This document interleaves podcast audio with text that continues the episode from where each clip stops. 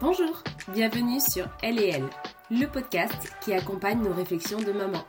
Je m'appelle Marie et au travers d'épisodes solo sur des moments du quotidien qui challengent les parents que nous sommes ou d'interviews, je partage mes réflexions et questionnements pour répondre à notre quête de sens et d'équilibre.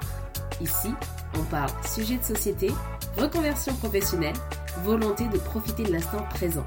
Car oui, nos enfants grandissent si vite et nous avec.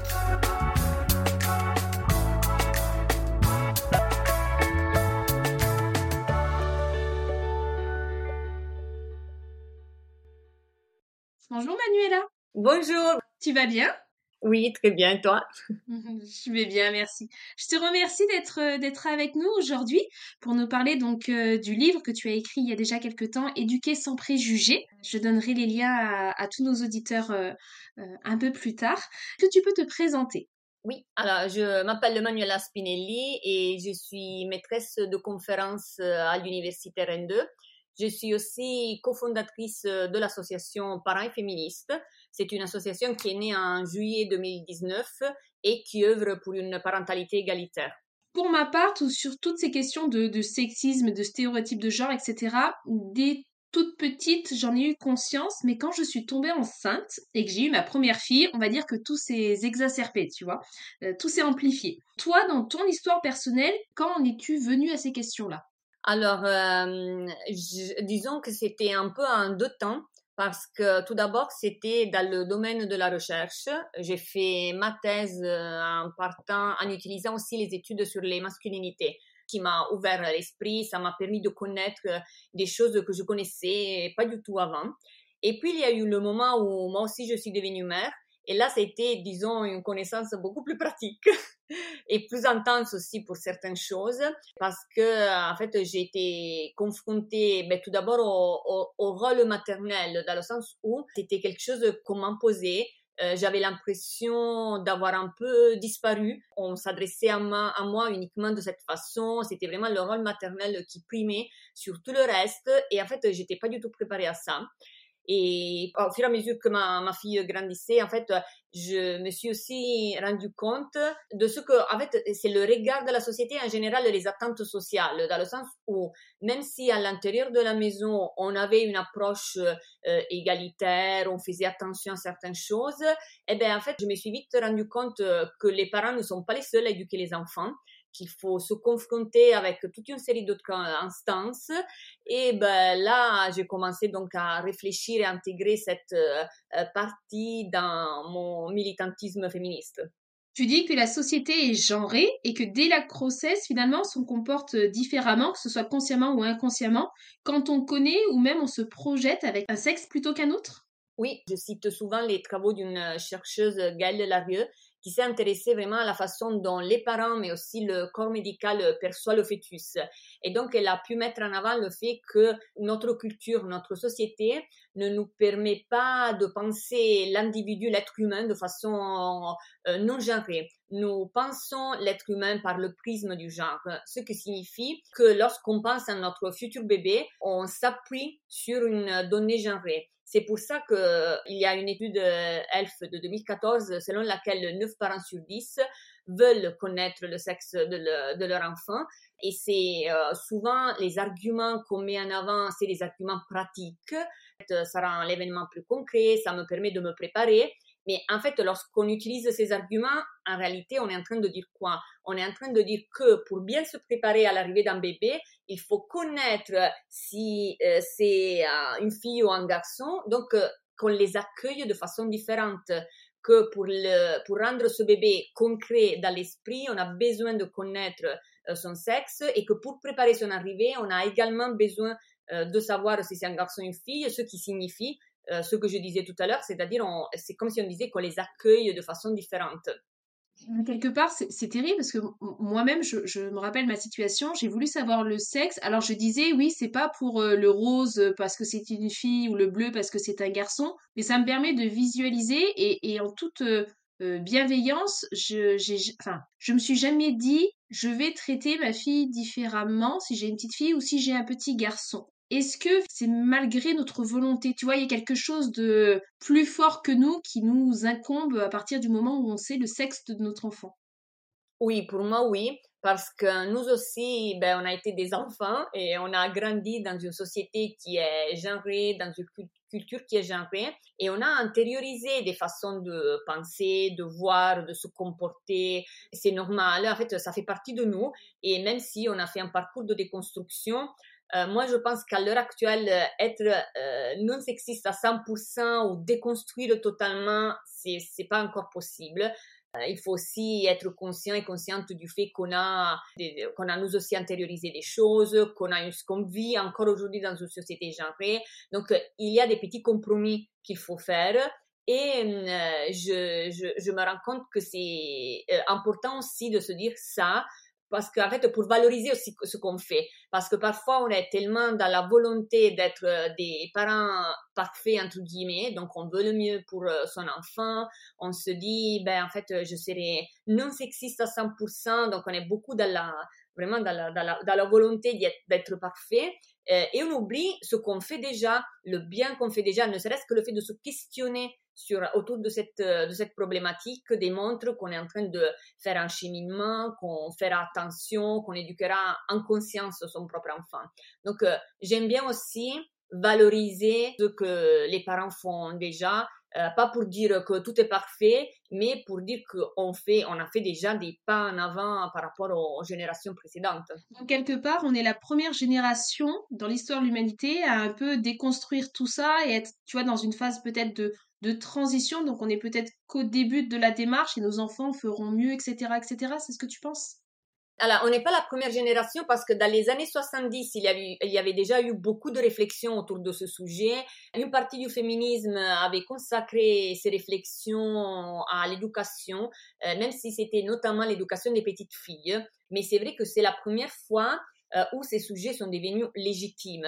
C'est-à-dire que euh, qu'on soit d'accord ou pas, c'est des sujets dont on peut parler, dont le grand public commence aussi à, à, s'approprier. C'est des sujets qu'on peut porter, par exemple, dans les écoles. On peut demander de façon claire, euh, je ne sais pas, aux mairies de prendre des, des initiatives là-dessus. Donc, il y a vraiment une reconnaissance collective. Et à mon sens, ça, c'est la, peut-être la, la, la grande différence par rapport aux années, aux décennies précédentes. Alors, quand le bébé est né, on va dire les premiers interlocuteurs, ça va être les parents. Et après les parents, ça va être bah, soit des assistants maternels, assistantes maternelles, ou euh, même le personnel de, crèche. Euh, en toute innocence encore, je, pensais que ces endroits étaient euh, non influencés sur ces questions-là, et pourtant tu dis qu'encore encore là, il y a des petites choses qui viennent, des petits mécanismes qui viennent se mettre en place. Tu peux nous en dire plus?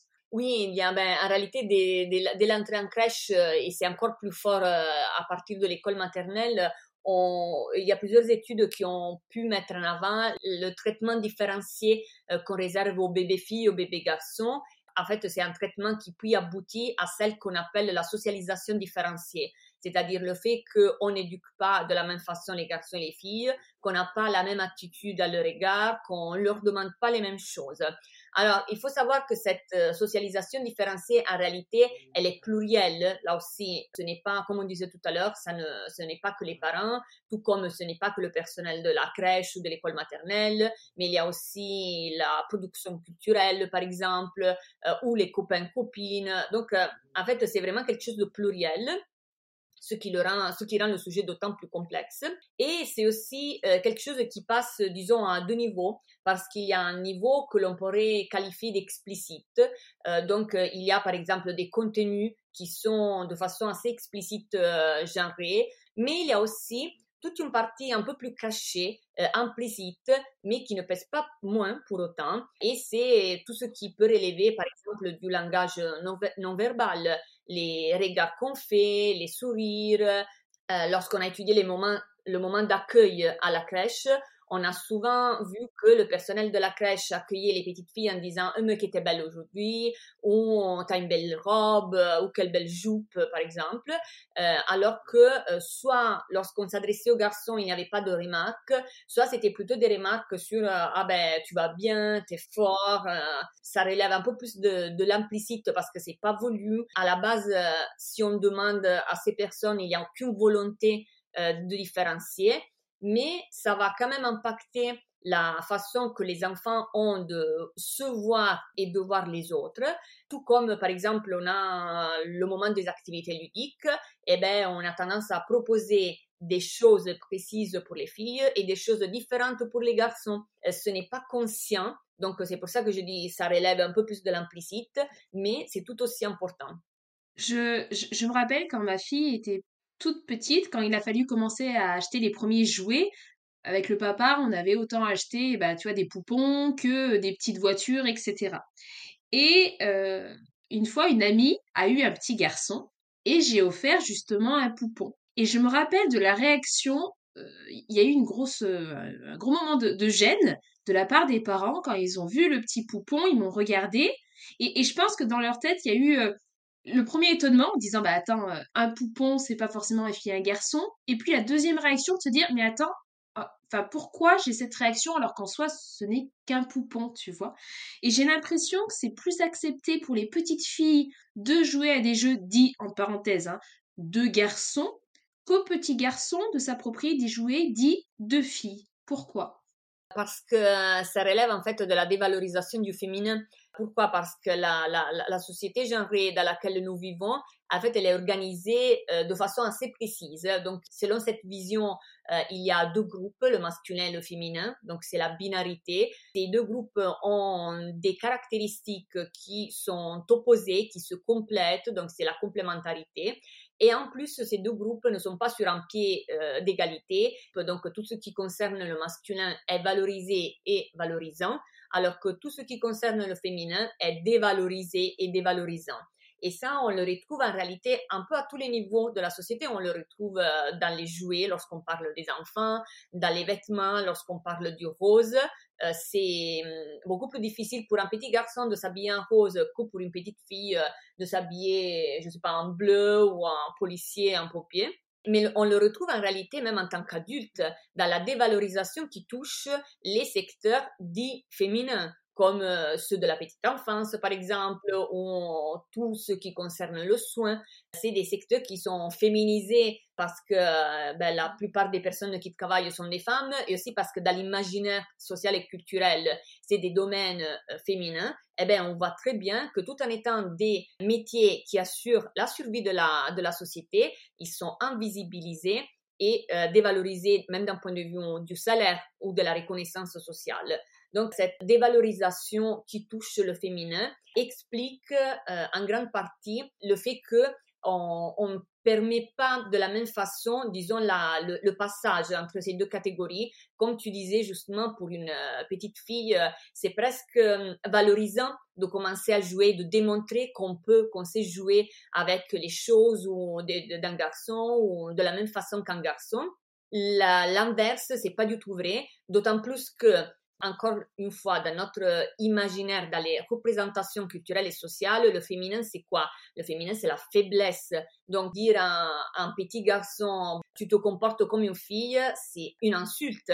Rappelons que pour de nombreux adultes, euh, dire féminin, c'est un insulte. Donc, c'est vraiment la dévalorisation, le, mépris aussi qui touche au féminin qui explique cette, euh, cette, différence, disons, entre les deux. Et la chose qui est euh, très intéressante, c'est que les enfants le connaissent, en fait, sans le connaître d'un point de vue logique ou conscient, mais ils savent. On a mené des études en mettant les enfants dans une pièce pleine de, pleine de jouets. La première fois avec un adulte, euh, ensuite sans l'adulte. Et eh bien, lorsqu'ils sont sans l'adulte, les enfants, garçons et filles, sont beaucoup plus flexibles dans les choix des jouets, alors que lorsqu'ils sont en présence d'un adulte, ils euh, font des choix d'activités qui sont beaucoup plus correspondants au genre euh, assigné. Ça démontre, l'étude a été menée sur des enfants qui avaient entre 6 et 8 ans, et hum, ça démontre en fait qu'ils savent, sans le savoir, comme je disais, d'un point de vue conscient, mais ils savent que euh, les adultes les observent, ils savent ce que les adultes attendent aussi d'eux et elles. Donc, euh, c'est quelque chose, hum, à mon sens, très important parce que ça démontre la rapidité à laquelle ces préjugés, ces stéréotypes sont transmis aussi aux enfants. C'est terrible. Enfin, quand tu le dis comme ça, on a l'impression que à notre époque, c'est des choses euh, qui ne devrait pas faire débat et pourtant au quotidien on est confronté à ces questions-là quoi. Et, et, tu vois ça me fait penser euh, la, la, personne qui a gardé mes filles c'est un assistant maternel donc c'est un homme et quand j'en parlais autour de moi la première réaction c'était de dire mais tu n'as pas peur enfin ou tu vois ou je sais pas c'est louche limite donc même les garçons en souffrent en fait de ce de ce jugement et de oui de ces a priori quoi. Tout à fait. Et ça, c'est une grande différence, à mon sens, par rapport à la façon qu'on avait d'approcher ces thématiques justement dans les années 70. On en parlait tout à l'heure, euh, parce que euh, si dans les années 70, on se concentrait notamment sur les petites filles, en se disant qu'il fallait en quelque sorte les, les libérer, les pousser à aller vers, euh, vers une société plus égalitaire, aujourd'hui, on sait que les stéréotypes de genre sont des cages dans les deux sens pour les garçons et pour les filles. Pour les garçons, il faut penser aussi à la difficulté qui est causée hein, par notre façon de les éduquer qu'ils ont pour développer l'empathie. Ou encore, tu parlais justement tout à l'heure du jeu de la, poupée. En fait, ce jeu qui est...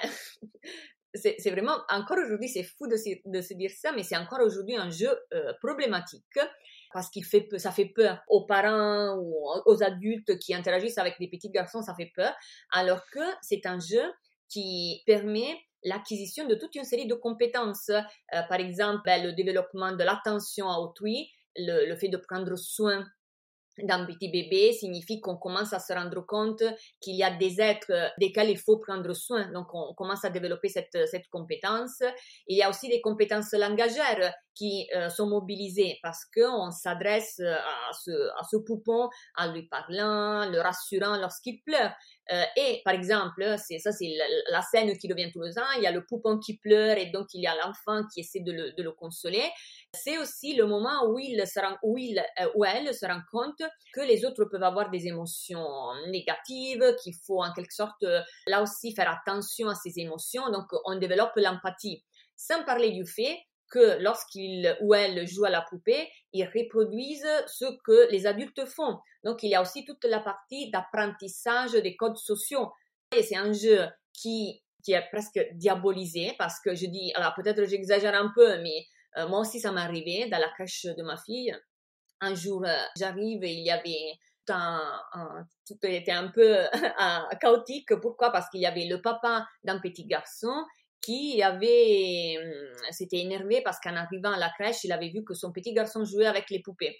Donc, il avait grondé la puéricultrice, il avait voulu parler avec la directrice, donc il était vraiment très remué, il n'acceptait pas l'idée que son fils de deux ans joue avec, euh, avec une poupée.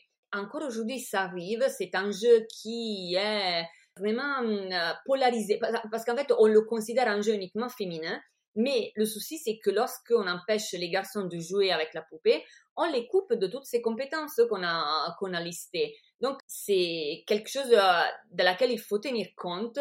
Lorsque les enfants jouent, ils ne sont pas en train uniquement de jouer, ils sont en train d'apprendre et de développer des compétences. C'est leur façon de grandir le jeu. En les empêchant ou en les poussant à faire tout le temps la même chose, on les pousse à utiliser et à développer euh, tout le temps les mêmes compétences. Donc, si c'est possible, il vaut mieux varier les activités ludiques que ne pas avoir peur d'un jeu parce qu'on se dit que c'est pas le jeu adapté au genre euh, de l'enfant. Oui, tout à fait. Et puis à part euh, apprendre quelque part à être un bon papa ou une bonne maman, il n'y a rien d'autre derrière. Enfin, ça reste un, bébé. Il n'y a rien de. Ouais. Alors, je sais pas pour toi, ton expérience personnelle, mais euh, avant que ma fille rentre à l'école, tu vois, sa couleur préférée, c'était le marron. Comme je te disais, elle essayait de, jouer un peu à tout. Alors, on, était loin d'être parfait, hein, parce que euh, aussi on avait conscience de, de, nos limites. Et tu vois, moi, par exemple, j'avais tendance à dire à mon conjoint, euh, viens m'aider à faire à manger. Alors que c'est pas viens m'aider, mais euh, viens, on fait à manger parce que c'est pour tout le monde. Et que je savais que quelque part, tu vois, avec comment on parle, comment on s'exprime, quel livre on utilise pour notre enfant, etc., ça peut avoir un impact. On va dire donc jusqu'à l'entrée à l'école, ça allait à peu près. Elle est rentrée à l'école et deux mois après, sa couleur préférée, c'était le rose. Elle adorait les licornes, elle adorait la Reine des Neiges, enfin, et, tout ce qui va derrière. Est-ce que quelque part, euh, toi, dans ton expérience et ton expertise, est-ce que toi aussi tu as vu un changement à l'entrée à l'école? Donc il y a eu la crèche et après l'école. Et, et comment réagir face à ça? Oui, pour moi aussi, c'était un choc. c'était vraiment terrible parce que, ben, comme tu disais, on, nous aussi, on faisait attention, on, était vraiment content aussi du, de ce discours-là. On, avait un discours égalitaire, une pratique à, peu près égalitaire. Et ben, elle aussi, elle rentre à l'école, elle revient un jour en me disant qu'elle voulait s'habiller en princesse. Et la chose la plus drôle, c'est qu'elle n'avait jamais vu des princesses. Donc, elle savait même pas ce que c'était une princesse. En fait, elle en avait parlé avec ses copines à l'école. Donc, tout le monde lui disait, ah oui, mais les princesses, moi je veux être cette princesse, cette, cette autre princesse. Et du coup, elle aussi, par un souci d'émulation, d'intégration, elle a commencé à avoir sa phase princesse. Un peu bizarre du coup parce que bah, elle n'avait jamais regardé des, dessins animés avec des princesses, donc elle, n'en connaissait aucune. Mais elle aussi, elle a eu sa phase Reine des Neiges. Et là aussi, euh, peut-être parce qu'à la garderie, en fait, ils avaient une poupée Elsa qui chantait. Et du coup, avec ses copines, elle, a appris la chanson La libérée, délivrée. Et du coup, elle chantait, elle voulait la Reine des Neiges sans avoir jamais vu le dessin animé. Donc, c'est ce qu'on disait tout à l'heure. On n'est pas les seuls à éduquer nos enfants. Et au fur et à mesure qu'ils grandissent, donc à partir de 3-4 ans, l'impact des copains, des copines euh, devient de plus en plus fort. Il y a vraiment la volonté de se confronter, de nouer des liens. Il y a aussi la confrontation qui se met en place. Il y a la nécessité d'être reconnu et de trouver sa place dans le groupe. Donc, c'est des mécanismes qui sont très importants pour la structuration de l'identité. Et moi, passer le moment de choc.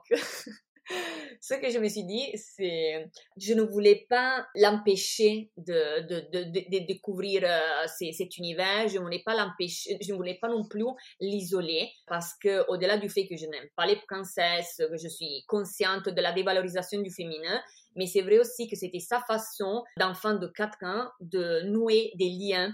Donc euh, on l'a on l'a accompagné on n'a pas du tout dévalorisé, on a fait attention à accepter, on a, j'essaie de contrôler mon langage non verbal. Même si, étant italienne, c'est difficile de, de contrôler mes grimaces. Mais euh, on a essayé, ce qu'on a essayé de faire, c'était de continuer de lui proposer des choses différentes à la maison.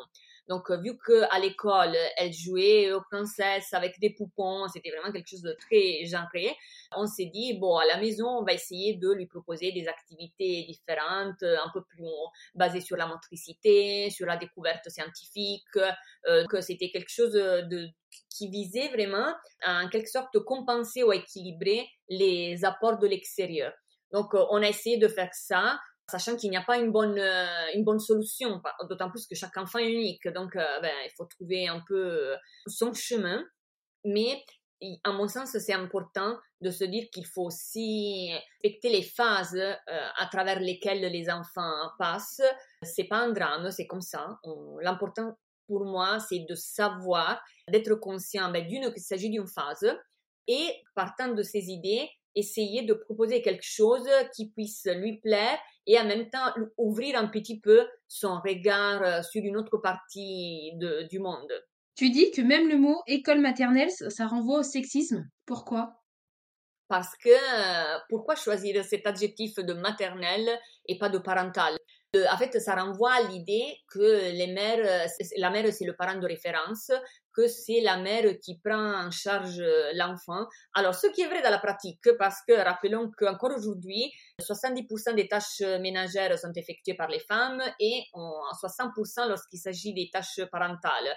Donc, la symétrie est forte, mais c'est une asymétrie aussi qui se nourrit de la pratique et là aussi de l'imaginaire culturel et social au moment où tout autour de nous, on nous dit que c'est la mère la responsable du soin et de l'éducation des enfants, eh bien, en fait, on continuera de le faire. Les mères, parce qu'elles se sentent responsables, et les pères, parce qu'ils se sentent déresponsabilisés.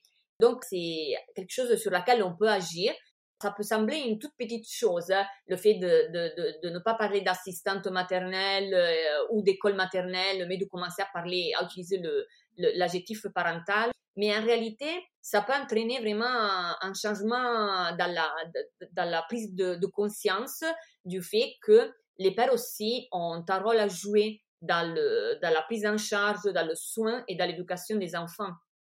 Oui, les mots ont leur importance et c'est aussi tout le débat qu'il y a derrière avec le langage inclusif notamment.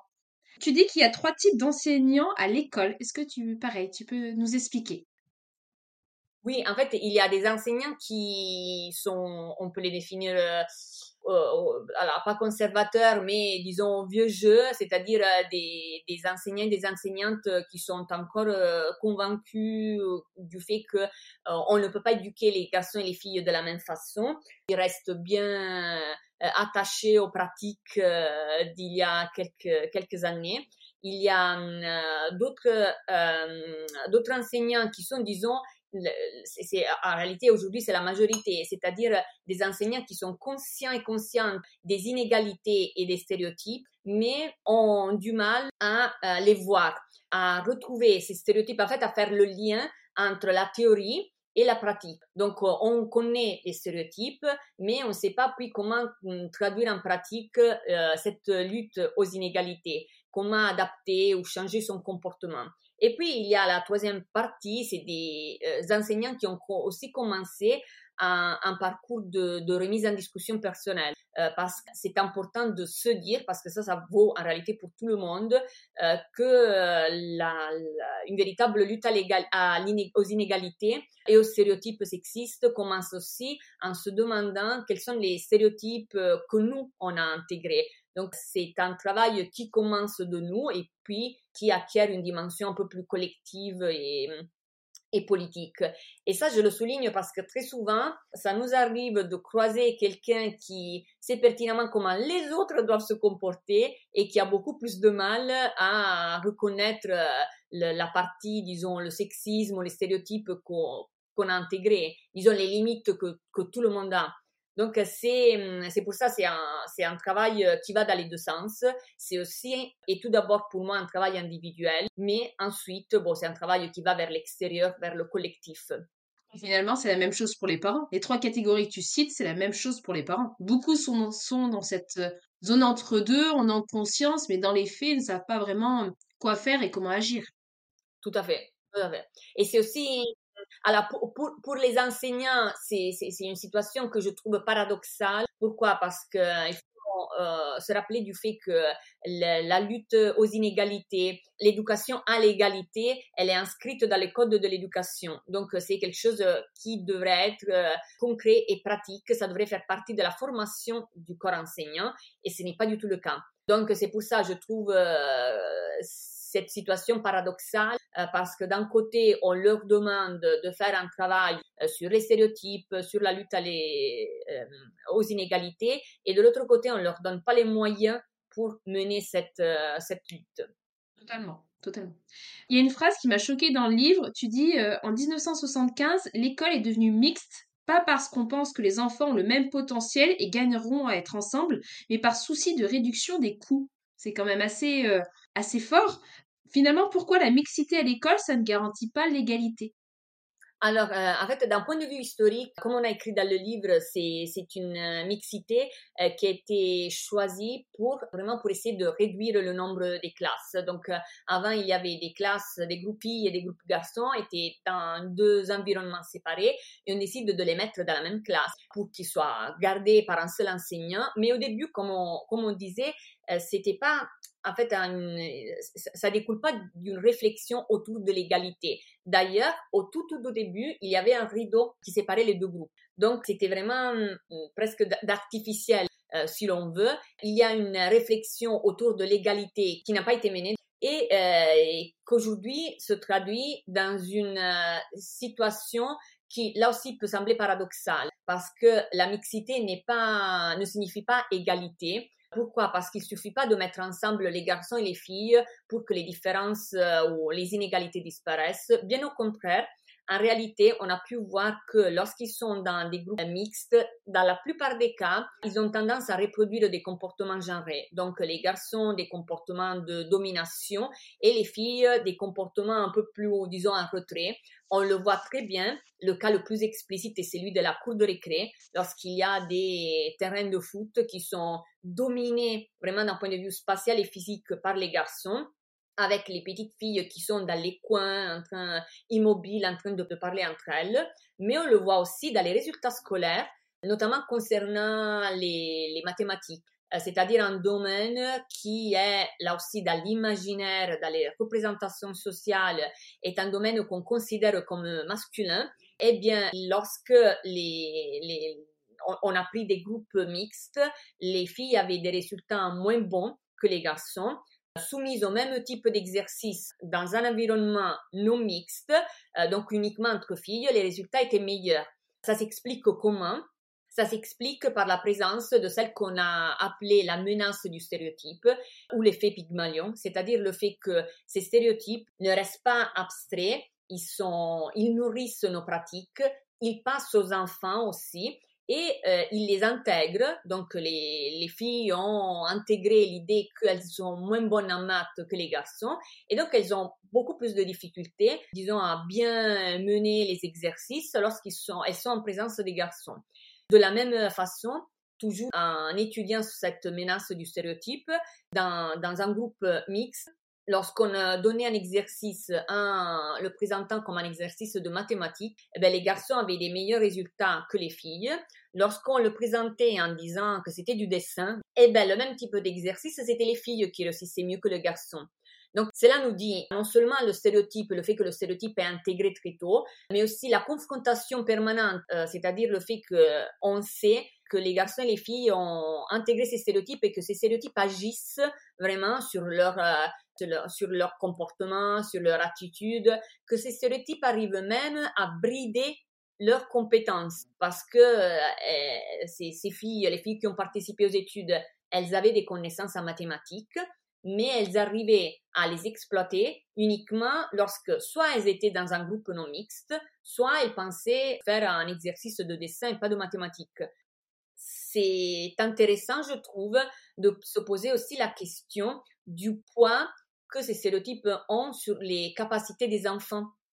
Oui, totalement. Et, même, ça fait penser à ce que tu dis, mais euh, même les enfants entre eux finalement s'envoient des messages parce que tu vois, euh, euh, j'ai l'exemple de, quelqu'un que je connais qui a un petit garçon qui a les cheveux longs et la dernière fois un enfant lui a dit à l'école ah les cheveux longs c'est pour les filles et lui il rentrait chez lui tu vois un peu contrarié bon voilà la, remarque l'a blessé et son papa lui a dit mais qu'est-ce que ça fait en soi qu'est-ce que ça fait que tu aies les cheveux longs? Qu'est-ce que c'est pas grave que ça fasse fille et lui il a dit oui je suis d'accord mais j'ai pas envie toute une journée d'entendre ça. J'ai pas envie qu'on me traite de fille, même si j'ai rien contre les filles, mais tu vois, euh, dès tout petit, j'ai pas envie, voilà, de d'avoir ce regard-là. Donc tu te dis même des enfants entre eux qui ont qui ont conscience qu'il y a rien rien n'est figé, qu'on a le droit de s'épanouir comme on veut, de la manière dont on le souhaite la pression sociale quand même inverse la tendance quoi tu vois. À chaque fois ramène euh, et, comme m'a dit le papa le problème c'est que je veux pas non plus que mon enfant se retrouve euh,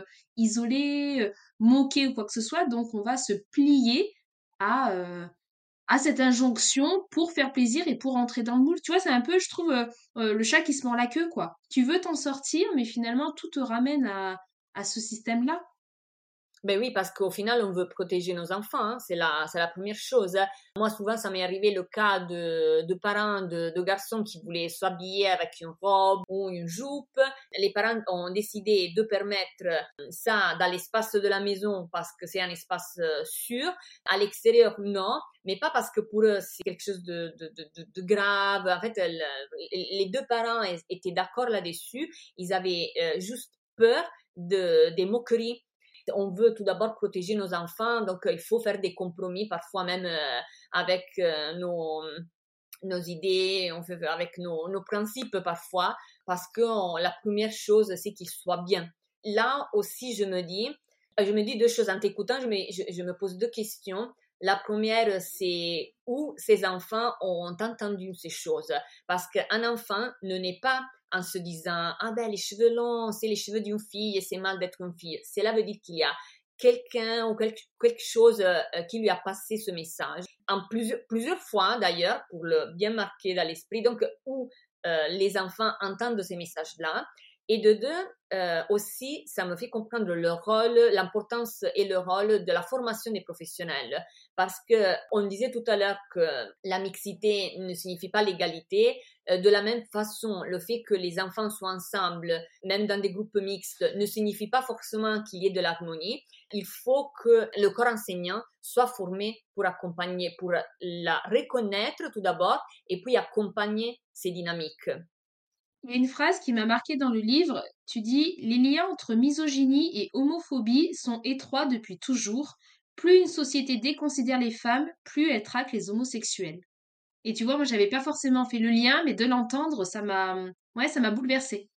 C'est, en fait, c'est une, c'est une réflexion qu'on a menée suite au témoignage du maman qui nous racontait ben, justement du jeu de la, de la poupée parce qu'il y a un vendeur qui s'est approché, il y avait son fils qui jouait avec, avec les poupées du magasin et le vendeur s'est approché en lui disant ah, ben, en fait il faut pas le faire jouer avec ça, il va devenir homo. Donc, elle, elle, nous a dit qu'elle était tellement choquée qu'elle n'a même pas su quoi répondre. C'était vraiment, genre, elle était sidérée. Mais puis, elle a tenu à nous, faire ce témoignage qu'on a inséré parce que je trouve, euh, c'est un témoignage très parlant d'une des difficultés qu'on a encore aujourd'hui à accepter ce, ce, jeu et, de deux, vraiment, je pense qu'il révèle assez bien la structure hétéronormative de notre société, c'est-à-dire une société où l'hétérosexualité est la norme et tout ce qui s'éloigne de cette image, parce que c'est une hétérosexualité qui est basée sur la complémentarité dont on a parlé tout à l'heure. Donc, il faut que les deux groupes soient bien distincts, qu'il faut, il faut qu'ils aient des caractéristiques euh, très claires, etc.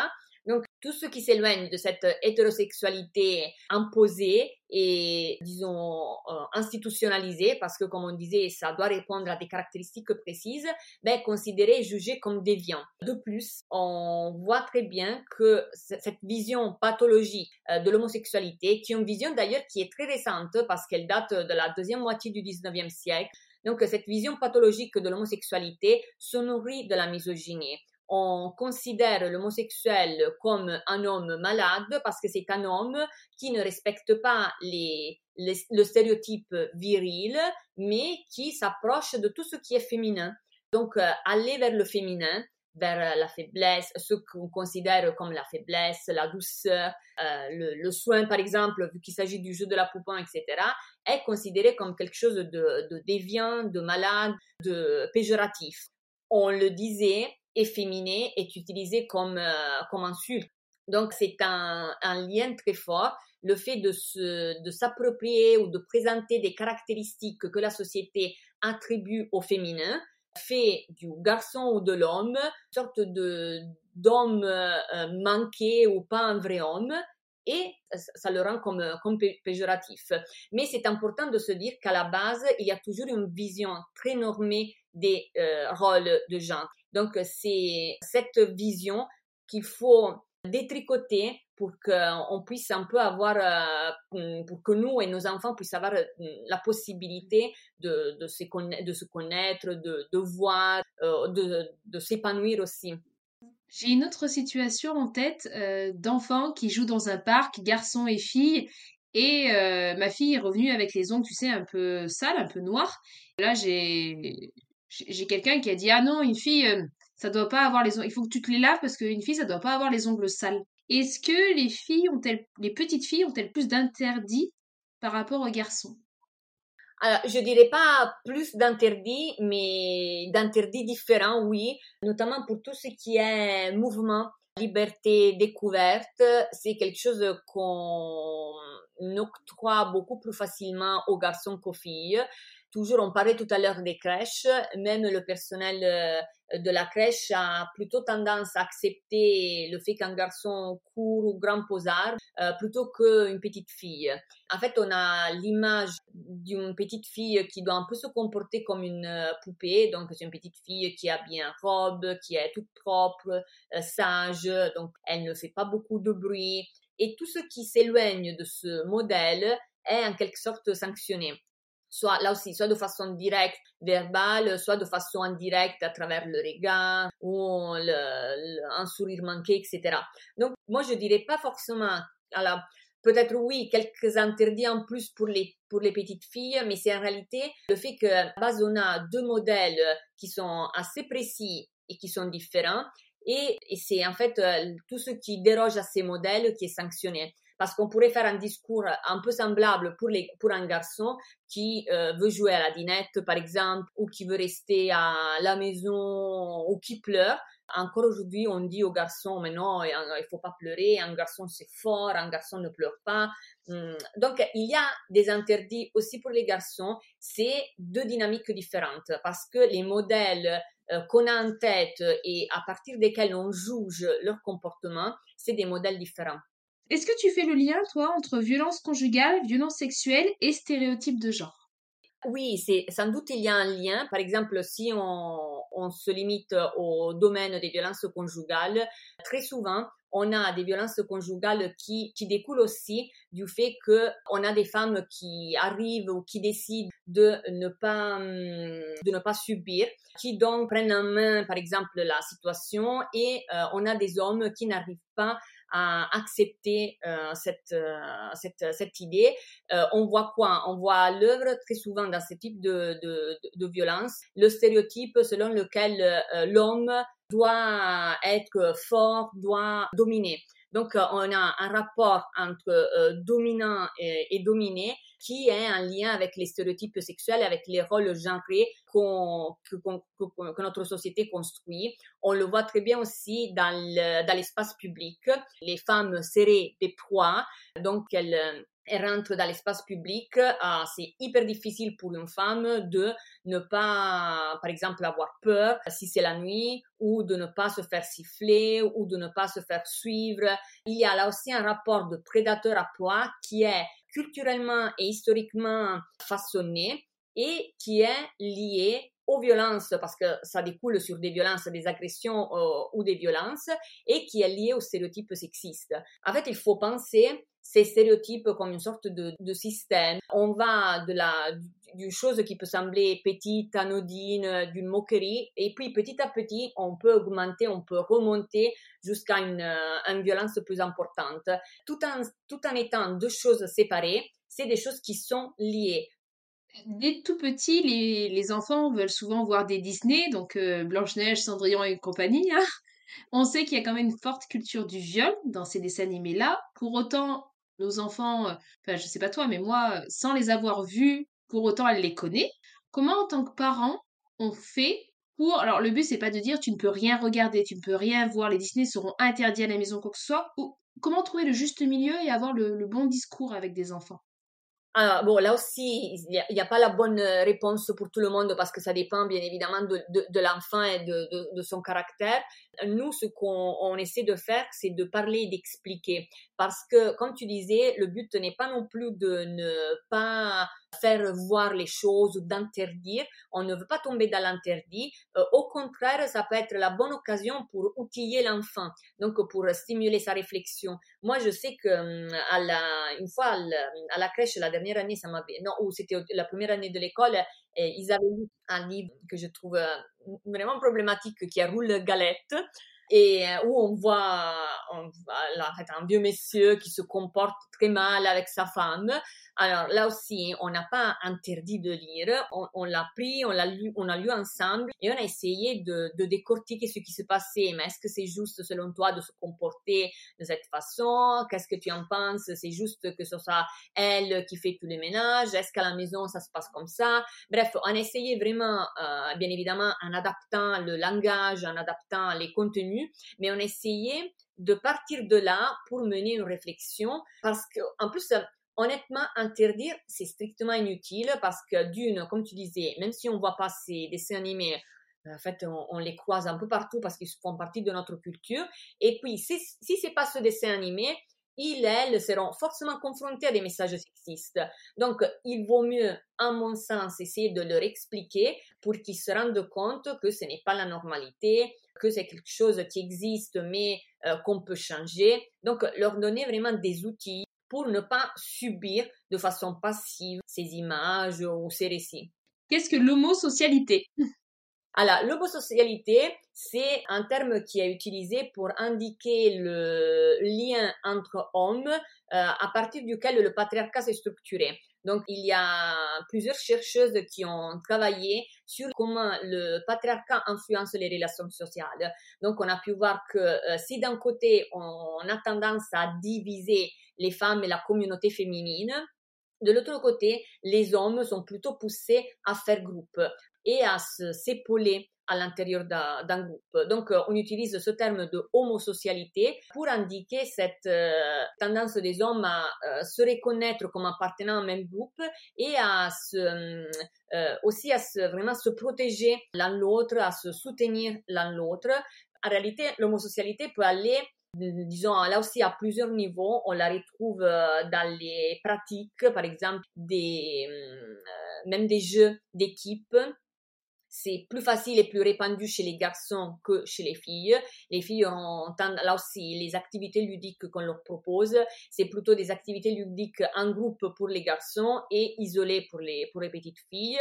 Mais ça peut aller aussi jusqu'au fait de considérer que euh, homme euh, choisisse un autre homme pour un poste euh, lors d'un entretien d'embauche ou qu'on essaie de se soutenir dans un environnement professionnel. Donc c'est quelque chose qui ne concerne pas que les enfants, mais qui concerne vraiment la structuration de la, de la société et qui en quelque sorte contribue à assurer le, le, le, pouvoir ou la domination de la part d'un groupe sur un autre.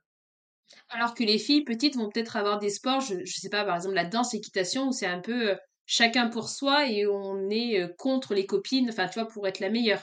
Là où par exemple tu disais des petits garçons vont faire du foot ou d'autres activités dites, entre parenthèses encore une fois, de garçons, où là il faut travailler en équipe. Tout à fait. Et on le voit aussi dans, l'importance ou presque dans la rivalité qu'on nourrit, là aussi d'un point de vue culturel, euh, chez, euh, chez les petites filles, souvent dans la littérature de jeunesse, souvent dans les dessins animés, on voit quoi? On voit des personnages masculins en groupe euh, et il y a une euh, petite fille euh, et puis il peut y avoir une antagoniste. Très souvent, c'est une autre fille ou un personnage féminin duquel il faut il faut se méfier. Ça, on le voit à l'œuvre même dans les dans les contes lorsque il y a la princesse qui doit se méfier de la, sorcière. Tout à fait. donc en fait, on a hum, tendance plutôt à à isoler, à présenter les filles comme des, des rivales ou des dangers, alors que pour les, les garçons, là, au niveau culturel, les représentations poussent plutôt à présenter des groupes, des groupes plus ou moins soudés, avec des personnages euh, plus ou moins en avant, mais c'est quand même une perception de groupe un peu plus fort, plus marquée euh, que pour les filles. L'androcentrisme, qu'est-ce L'androcentrisme, c'est le fait que les hommes soient considérés au centre de la société. Donc, on a construit de façon parfois littérale notre société autour du masculin.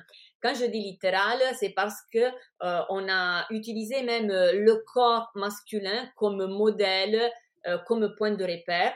Là, je renvoie à une lecture euh, très enrichissante. c'est le livre Les femmes invisibles de Caroline Criardo-Pérez qui, en fait, elle présente dans centaines et centaines de pages des données qui nous font voir comme notre société est vraiment construite autour de, des proportions et des nécessités de l'homme plus que des femmes. Euh, pour vous faire un exemple très, très, bête, elle, parle même de la, des dimensions des portables ou euh, de la distance entre le volant et le siège euh, du conducteur. Donc, il y a euh, plein, plein de petites choses où on met en avant, en fait, on, a pensé, on a construit des choses en partant de, du corps masculin sans se rendre compte que ben, pas tous les corps sont les mêmes. Donc, c'est, cet androcentrisme, on le retrouve pour ce qui est du corps, mais aussi pour tout ce qui est des valeurs un exemple auquel je tiens tout particulièrement, c'est la centralité du travail dans notre société. Euh, le travail tel qu'il est à l'heure actuelle, l'emploi salarié, il est structuré sur une norme masculine sans enfant. Donc, c'est une norme au niveau des horaires, au niveau des réunions, au niveau de l'intensité, qui, euh, en fait, demande aux femmes de travailler comme si elles n'avaient d'enfants, comme si elles n'avaient pas d'enfants. Et encore une fois, pourquoi je dis ça? Parce qu'on sait que dans la pratique, ben, les enfants euh, sont, dans la plupart des cas, responsabilité de la mère, même si ça ne devrait pas être comme ça, mais malheureusement dans la pratique c'est comme ça. Et d'ailleurs, c'est quelque chose qui a un impact vraiment sur la façon de, de, de concevoir le travail et aussi de juger la qualité du travail des personnes qui ne correspondent pas à ce modèle. Donc, euh, pour revenir à l'androcentrisme, il faut vraiment le voir comme euh, l'homme, comme modèle, comme centre de structuration de la société au niveau pratique au niveau des valeurs. Pendant des siècles et des siècles, le corps masculin était le corps central même euh, dans les études de médecine. Donc, on se basait sur la euh, physiologie masculine et c'était à partir du corps masculin, de la norme masculine, qu'on jugeait le corps des femmes également. Et donc ça a un impact dans les pratiques, dans, le soin aussi et dans les représentations. Dans notre société comme, elle est aujourd'hui, comme tu l'expliques très bien, même si tu as un couple féministe, à partir du moment où il y a des enfants, bah oui, en fait, tu dois retourner au travail, mais comme si tu n'avais pas d'enfant. Et je trouve que la pression, est beaucoup plus forte sur les femmes que les hommes, parce qu'une femme qui va vouloir partir à 16h30 ou 17h et qui aura pour autant autant fait son boulot qu'un conjoint, hein, elle va avoir un petit regard de biais en disant allez, ça y est, elle a des enfants, c'est plus la priorité. Alors qu'un garçon, moi je pense à une phrase qu'on avait dit à mon conjoint une fois, on lui avait dit ah non mais attends, euh, ta femme elle peut quand même aller chercher l'enfant, enfin c'est pas ton rôle, c'est pas à toi, tu vois. Et tu as encore un système managériel aussi qui est un peu peut-être euh, alors c'est pas péjoratif ce que je dis, mais un peu à l'ancienne, et tant que l'entreprise s'adaptera pas aux nouvelles organisations familiales, parce que je, suis convaincue que beaucoup de papas voudraient aussi plus s'impliquer dans la parentalité, mais l'entreprise les pousse à rester dans le modèle qu'ont connu leurs papas et grands-parents et compagnie, et les femmes, au contraire, à euh, peut-être se recentrer sur le foyer, parce qu'à un moment donné, le temps, il n'est pas extensible et on est obligé de... Enfin voilà, quand la crèche te dit ou euh, la nounou ou quoi que ce soit te dit ben à 17h30 en fait mon enfant euh, votre enfant faut le récupérer parce qu'après le contrat il est terminé tu, n'as pas le choix et très souvent naturellement finalement c'est la femme qui va s'approprier ce champ-là alors que l'homme va rester en entreprise comme avant et le fait d'avoir eu des enfants n'aura pas perturbé sa carrière. Tout à fait, mais on le voit déjà d'un point de vue législatif euh, concernant le congé paternité. le congé paternité qui est on dit de 28 jours, mais en réalité, il n'y a que 7 jours obligatoires. Donc, moi, pour moi, il faudrait plutôt dire que c'est un congé paternité de 7 jours parce que les 21 jours facultatifs sont très aléatoires dans le sens où ça dépend de la chance qu'on a. Euh, est-ce qu'on travaille dans une entreprise qui me permet de prendre ces 21 jours? Est-ce que j'ai un contrat qui me protège et qui me permet de prendre ces 21 jours? Donc, euh, déjà ça, le message qu'on envoie, c'est que c'est aux mères de s'occuper des enfants. Les pères, leur boulot, c'est de retourner au boulot. C'est, en fait, c'est très clair. Hein. On, on, met souvent en avant des, des raisons euh, différentes, mais en réalité, derrière cette asymétrie dans les congés, il y a vraiment une vision différente des rôles parentaux. Et comme tu dis, ça commence à frustrer beaucoup de papas aussi qui se sentent euh, vraiment euh, dépossédés de quelque chose parce qu'ils voudraient être là pour, euh, pour, la, pour la famille et ils ne peuvent pas le faire. Mais vraiment, matériellement, on ne leur donne pas la possibilité d'être là. On ne les reconnaît pas. Moi, je sais, par exemple, une fois, on était, on était chez, la pédiatre et la euh, secrétaire, on était tous les trois. Hein, et donc, la secrétaire, elle voulait mettre à jour son, euh, son, annuaire, disons. Et donc, elle voulait nos, numéro de, de, portable. Et eh ben, euh, mon, conjoint arrive avec, avec notre fille, prêt à donner son numéro. Et elle, elle arrête en disant, non, non, la maman d'abord. Alors que moi, j'étais encore sur les marches. Alors, là aussi, c'est quelque chose, euh, on, peut y rigoler, hein, c'est pas quelque chose qui, en fait, ça n'a rien changé pour nous, mais je trouve ça révélateur vraiment de la vision qu'on a des rôles parentaux. C'est les mères, les parents de référence, donc euh, même un père qui fait le, geste d'aller euh, d'essayer de prendre sa place, en fait, on, le, repousse en lui disant eh ben non, hein, c'est la mère qui compte, qui compte le plus. Donc, euh, il y a quelque chose vraiment à revoir et, à mon sens, euh, commencer par le congé paternité, ça pourrait être une, une bonne idée. D'une, parce que c'est un congé qui va avoir un impact, euh, un allongement du congé paternité, ça va, ça va avoir un impact réel sur la santé des femmes, sur la prise en charge des enfants. Et de deux, aussi vraiment au niveau du message qu'on envoie à la société concernant les rôles parentaux. Complètement aligné. si je te dis, j'ai parlé à un ami en disant que j'allais te rencontrer, que j'étais très contente d'avoir lu euh, ton livre et, de, te voir aujourd'hui. Et il m'a répondu cette phrase, je voudrais savoir qu'est-ce que tu en penses. Il m'a répondu, oh, quand même, maintenant, aujourd'hui, on est en 2023 que c'est c'est un effet bulle, disons, dans le sens où très souvent on a l'impression que euh, aujourd'hui les choses euh, euh, soient presque résolues, que l'égalité femmes-hommes soit atteinte. Alors en réalité, ça concerne plutôt le, le, disons une sorte de, de, bulle dans laquelle nous vivons, parce qu'on a la chance peut-être d'être de faire partie d'un couple, d'une famille qui a réfléchi à ces sujets. Mais en réalité, d'une, lorsqu'on sort de sa boule on se rend compte que c'est pas du tout acquis pour euh, tout, toute la société. Et de deux, au-delà des personnes euh, qu'on rencontre, qu'on croise, il reste encore vraiment des législations et des pratiques qui sont, qui sont stéréotypées, qui sont sexistes. On parlait tout à l'heure des, des congés. Euh, on a beau se dire on est en 2023, on a beau se dire on est dans une société plus égalitaire, il reste encore des asymétries très fortes qui sont actées vraiment par la loi. Donc, euh, c'est à ce niveau qu'il faut agir, euh, pas pour se dire qu'on on doit tout refaire, euh, mais disons, pour moi, il faut se dire qu'on est un peu en chemin. Donc, on est, on est sans doute, on a fait des pas en avant par rapport aux générations précédentes.